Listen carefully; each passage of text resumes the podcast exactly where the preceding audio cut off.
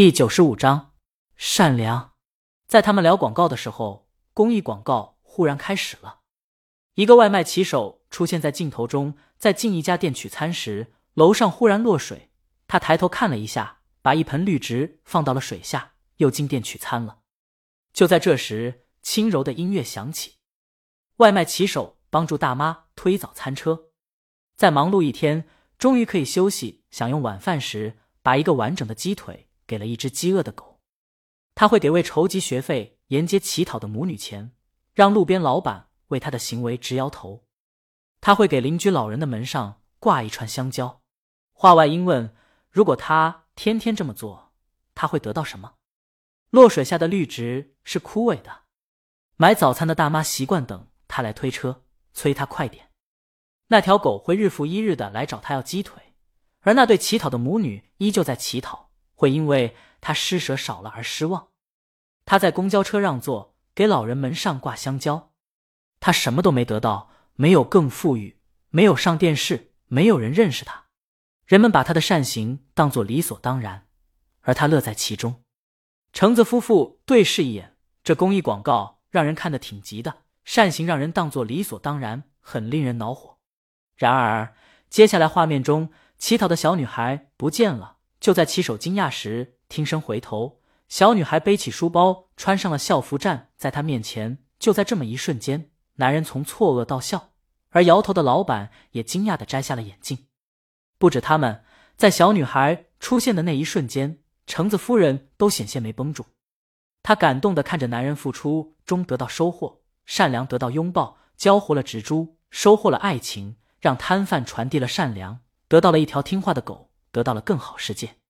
在广告结束后，橙子夫人想了想，虽然广告里的男人挺傻的，但不知道为什么这广告后劲儿挺足。橙子夫人差点泪目，就好像唤醒了早已麻木的心，让人又想要相信童话了。虽然可能就这一阵，转眼回到现实时，这一切就抛之脑后了。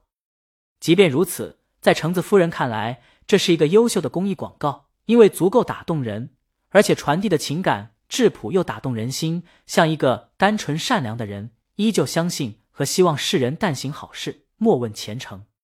而有些人或许想到这个短片时，真的会把善行付诸于行动吧。叮，群里消息在响，橙子夫人打开，大胡子独特的嗓门响起来：“完美，完美，故事深刻却又平易近人。这本书就像一块浑然天成的美玉，太他妈完美了。”老徐，你说的对，我那一摞书都不及这一本书的高度。刘涛，这么夸张？大胡子，吾辈只能高山仰止。是了，大胡子手中的书稿也是他写的。橙子夫人现在是个作家，以前是个编辑，喜欢见字如面。现在大约明白这位让大魔王倾心的人是什么人了。他单纯善良，有一颗质朴的稚子之心，像个还没走出校园的高中生。离他所预想的成熟、风雅和体贴的男人差了很多，唯一有共同点的是有才。可转念一想，橙子夫人终究还是觉得自己太小看偶像了。大魔王本身就不是常人，喜欢的人又怎么会寻常呢？这人一定是个妙人。守在电视前看广告的不止橙子夫人，还有韩小小等人。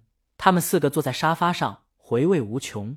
这是他们头一次看到成片。后期这些都是周浩在朋友工作室做的。李亮说：“拍的时候不觉得，现在一看，这也太感人了，真是咱们拍出来的。”江晨同意：“是啊，周总有点东西。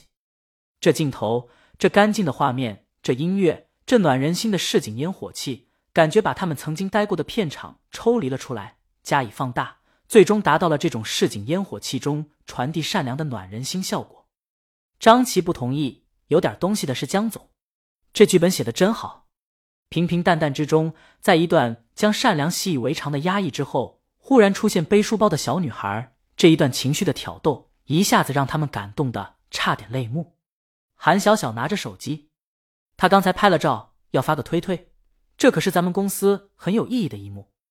他不仅要在自己推推上发，还要在公司官方推推上发。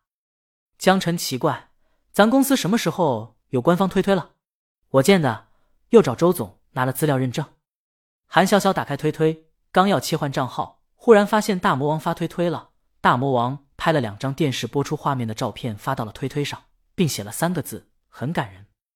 这两张照片正是他们公益广告的画面。哇！他高兴的差点跳起来。大魔王又转发咱们公司广告了，真的假的？李亮他们都凑过来看。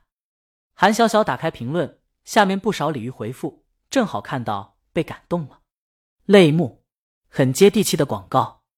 在小女孩背书包出来的刹那，我差点哭了。我也破防了。从今天开始，希望自己更善良。韩小小很激动的写：“这这是我们公司拍的广告，哈哈，谢谢大家喜欢。”他写下后，又赶忙切换到公司官方推推，上面一共五个粉丝，他们四个，还有公司摄影师老张。他想让江阳和周浩关注推推来着，俩人在打游戏，拒绝了。有时候真不知道这公司是谁的。他用公司账号转发大魔王推推，很卑微的回复了个谢谢。在大魔王的带动下，公益广告反响很不错，在短时间内就有了一定的热度。因为广告一晚上要播出两三遍，所以等早上的时候，网上就已经有相关片段了，在一些短视频上也有了剪辑。无数的人被感动到，也有许多人在争论花放的合不合常理，要不要较真。推推上韩小小官方账号转发，让账号多了不少粉丝，而短片不断的播放，广告公司也逐渐打出去了。大早上一到公司，韩小小就在公司座机上接到几个询问合作的电话。韩小小把客户电话记下来，等周浩到公司的时候交给他。然而，周浩让他都推了啊！韩小小脸皱起来，还有这样做生意的？周浩说：“江总有个特别牛掰的创意，接下来咱们要集中精力拍那个，别的项目都不接。”韩小小的好奇心勾起来，花样年华的项目，他想知道江总究竟写了个什么创意，让周浩提起来，骄傲万分。嗯，等江总写出来你就知道了。周浩进办公室了。韩小小想到江阳昨天买了那么多推理书，不会真是花店杀人事件吧？他回到自己位子上，打开聊天软件，正想打探点消息，忽见他所在的大魔王粉丝群里有九十九条未读消息，吓了韩小小一跳。不会有人吵起来了吧？或者潜伏在群里黑粉挑衅了？本章完。